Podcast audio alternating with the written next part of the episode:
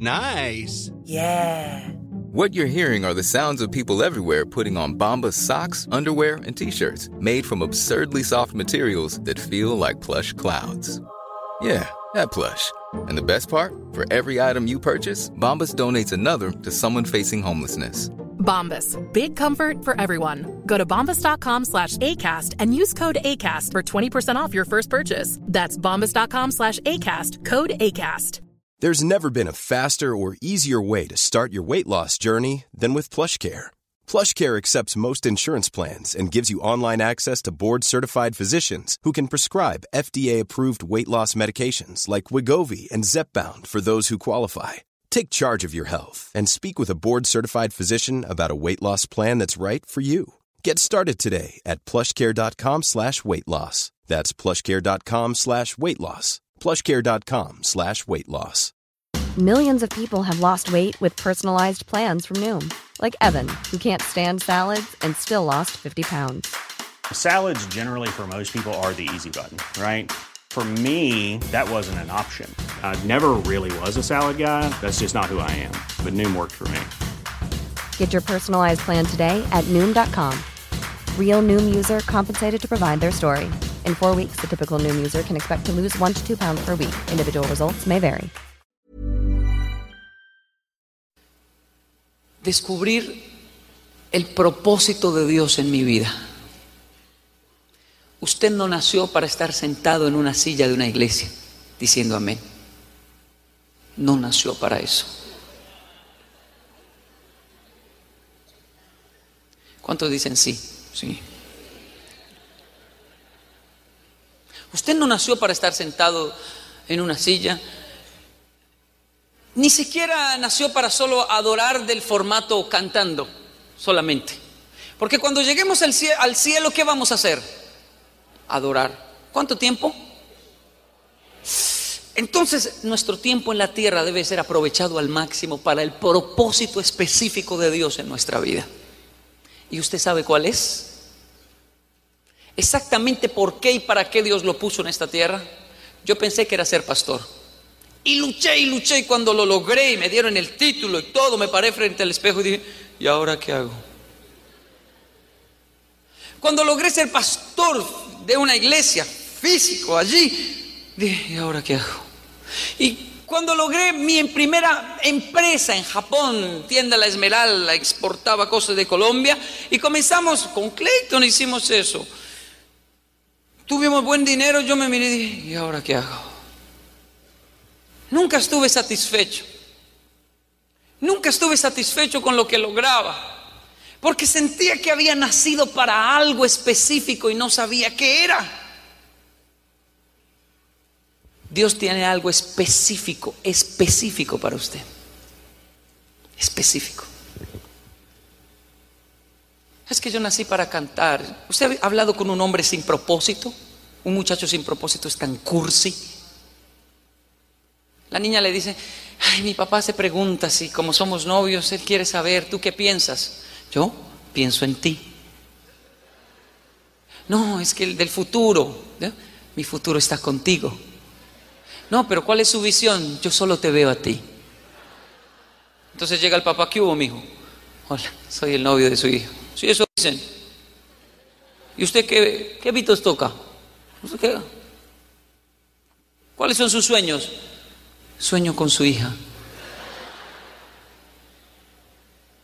No, cabezón, no ha entendido. Pero ¿cuál es su proyección de vida? Yo me proyecto amarla, respetarla, servirla como una reina. Bueno, ¿y de qué van a vivir entonces? No sé, de amor, debajo del puente, donde sea. Señor, yo la amo. Ah, sí, de la vuelta. Fuera. Yo no le voy a entregar mi hija a un sinvergüenza que no sabe ni dónde está ni para dónde va. Porque no tiene propósito de vida. Y de hecho, hasta una niña se cansa de un hombre sin propósito. Porque un hombre sin propósito es inseguro. ¿Dónde está? ¿Por qué no me llamó? ¿Por qué pasó con su papá en la moto a como a 180 por hora y no me saludó? ¿Por qué no? Porque se sentó por allá y no por acá. Ni se concentra en la iglesia, solo en ella. Su propósito ahora es, como no tiene propósito, cualquier persona que se, se aparezca en su vida, ella es el propósito y por eso lo dejan. Un hombre con propósito es atractivo. ¿Sabe cómo es un hombre con propósito? La niña le dice, ¿y usted qué piensa? ¿De qué? Del futuro. Yo, mija, mi amor, preciosa, yo voy a hacer esto y esto y voy a lograr esto y por eso estoy pensando en esto y yo estudié para hacer esto y por eso estoy estudiando más y me estoy preparando y estoy ahorrando porque voy a hacer esto y me emociono tanto de esto que me voy ya, ¿se queda o se va conmigo? Ay, lléveme, lléveme. Porque es un hombre con propósito, la tiene clara, sabe para dónde va. El que no sabe dónde ir, cualquier bus le sirve. El que no sabe para dónde va, ya llegó, ni se mueva. Pero el que sabe dónde va, tiene propósito de vida. Por eso cuando salí de Japón, mis amigos todos dijeron, usted está loco, ¿qué va a ir a hacer a Colombia? Le está yendo muy bien, es que tengo un propósito. Yo siento el propósito en las iglesias. ¿Qué era? Si Cúcuta hoy es un poco olvidada por el país, ¿Qué era Cúcuta hace unos 20, 30? ¿Cuándo llegó el pastor Satillo aquí? ¿Cuánto? Hace 35 años. Esas fotos que muestran, uno dice, ¿quién le apostaría a una ciudad así? Pero era un hombre y es un hombre con propósito. Dios se le va a aparecer y le va a decir, pídeme lo que quieras, que yo te lo daré. Y usted no puede decir, ah, todo bíblico, sabiduría, sabiduría como Salomón. Porque ahora en el Nuevo Testamento la sabiduría es Cristo y el que la pida se la dan. Usted está en otro nivel de nueva alianza. Pídeme lo que quieras que yo te lo daré. Usted tiene que saber exactamente qué va a responder para que Dios lo bendiga. ¿Por qué Dios no ha bendecido su vida después de tantas promesas? Porque ni siquiera sabe qué es lo que quiere y para dónde va. ¿Por qué caen las drogas, vientos de doctrinas, modas, tendencias musicales que destruyen la vida de la persona? ¿Por qué es? Por la falta de propósito de vida. Imagínese que usted se levante por la mañana, se mira al espejo y se aparezca una luz y me diga, Kenji, ¿eres tú, Señor? Sí, soy yo, Jehová tu Dios. ¿Qué pasa, Señor? ¿Nos vamos? pídeme lo que quieras, que yo te lo daré. Señor, imagínese que le pase eso. Y su corazón se acelere y diga, pídeme lo que quieras. Una oportunidad, Kenji, pídeme lo que quieras. Una sola cosa, yo te la daré. Señor, usted se acelera y dice, Dios, ¿ya tiene claro que va a responder? O usted le va a dar tanto susto que va a decir, y va a mirar, el Señor, no hay gel, no hay gel, Señor. Usted va a perder la oportunidad de su vida más grande pidiendo gel. ¿Sabe por qué Dios no lo bendice? Usted ni siquiera sabe para dónde va.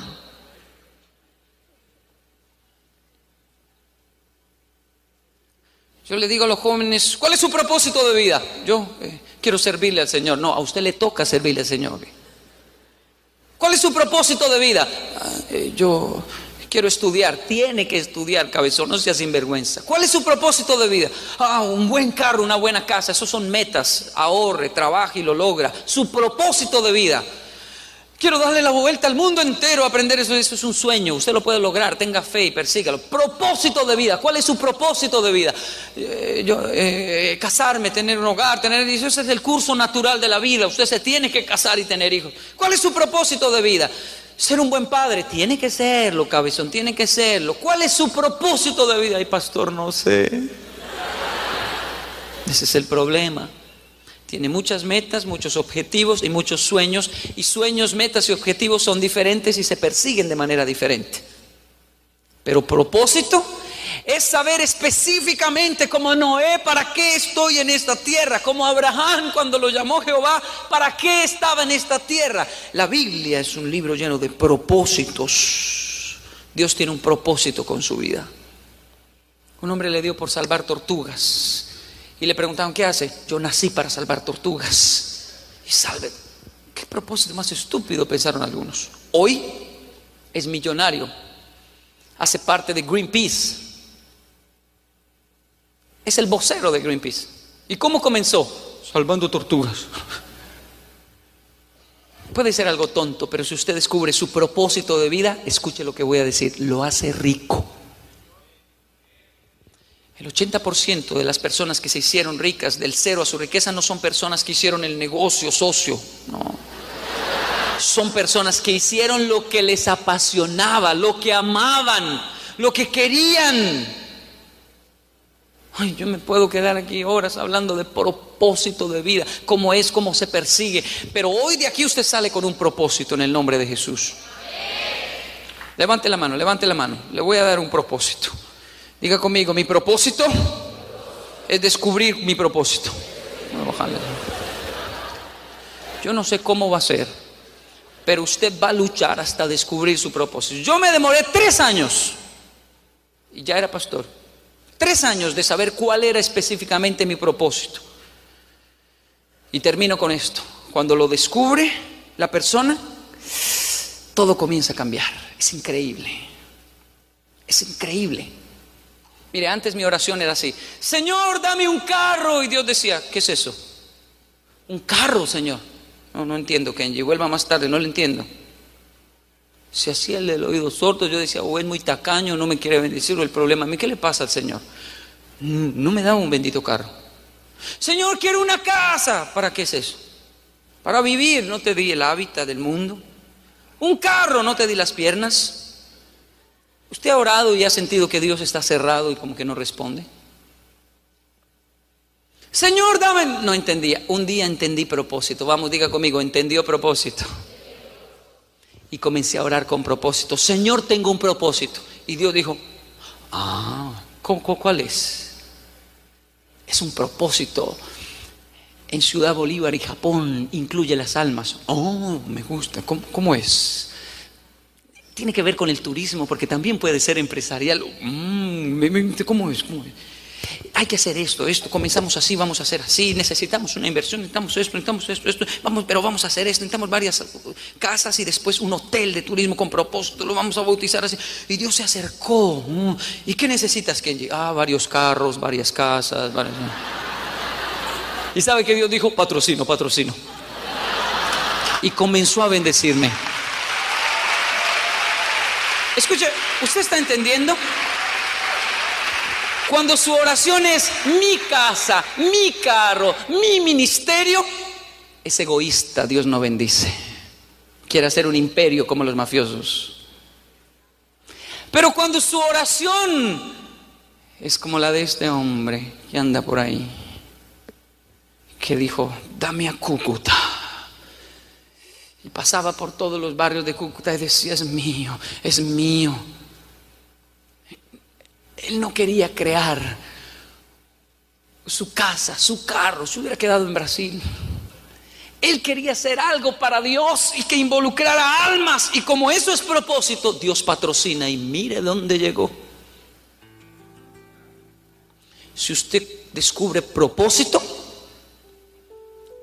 Ahí va a entender el, versículo que dice, Jehová es el dueño del oro y de la plata, pero Él no negocia con bobos.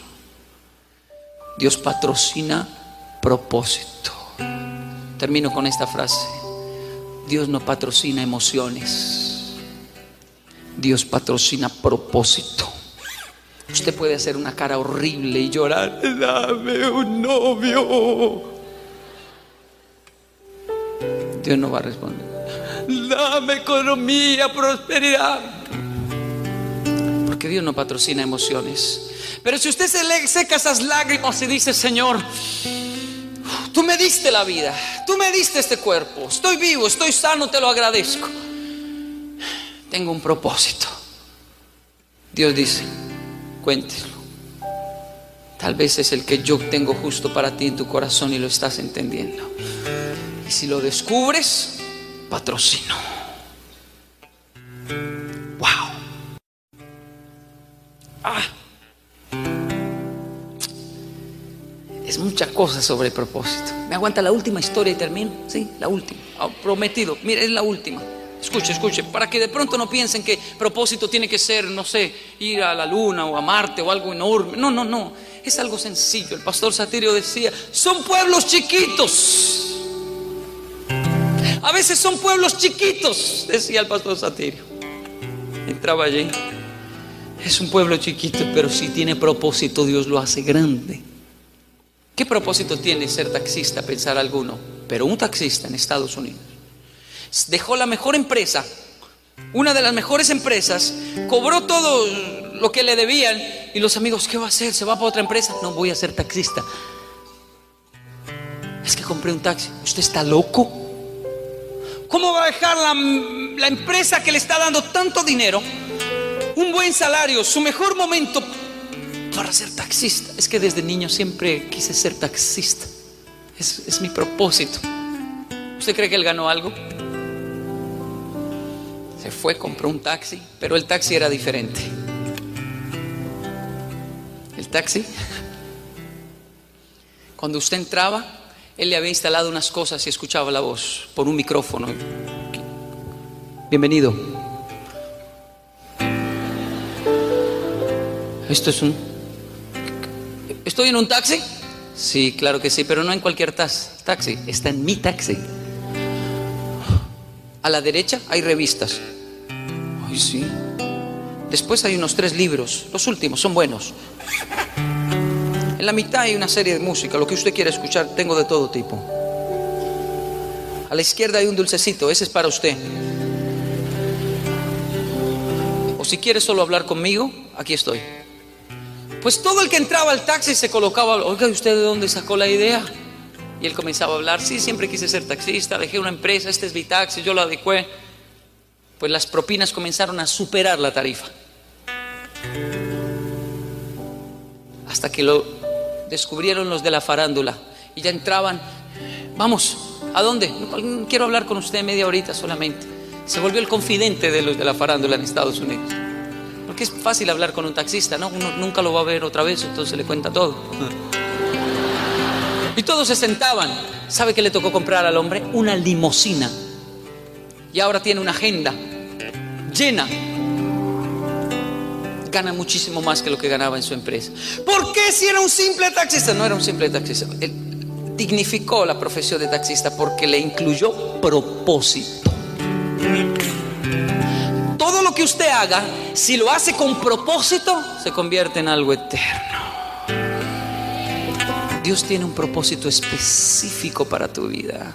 Si lo descubres, oh, yo saldría de usted, de este lugar desesperado. Señor, yo quiero mi propósito, yo quiero. ¿Cuál es mi propósito de vida?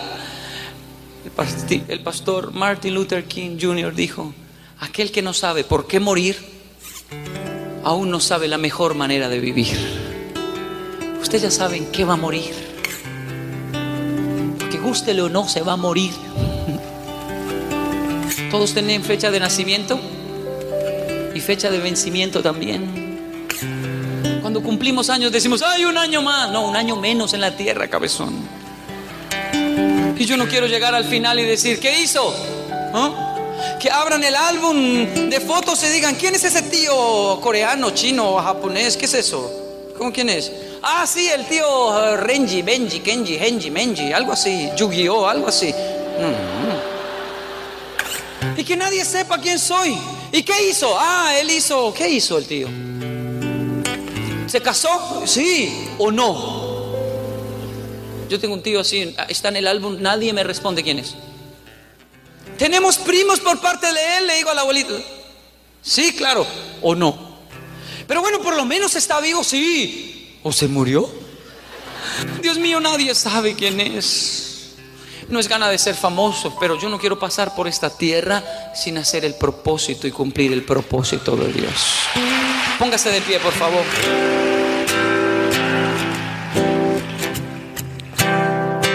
Padre, te doy gracias.